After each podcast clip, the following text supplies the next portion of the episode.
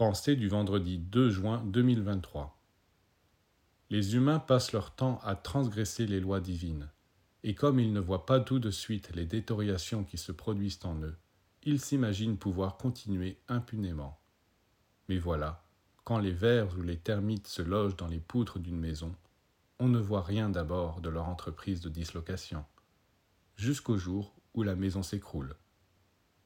Se fier au résultat immédiat est donc un très mauvais raisonnement.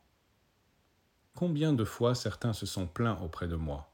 Maître, depuis des années que je fais un travail spirituel, je ne constate aucun résultat.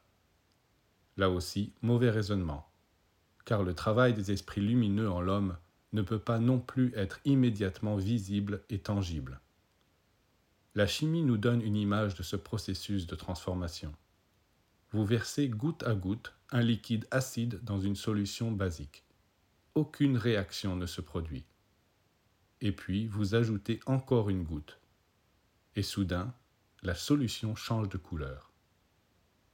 Il ne faut donc pas s'imaginer qu'il ne se passe rien sous prétexte que pendant longtemps on ne voit aucune réaction se produire.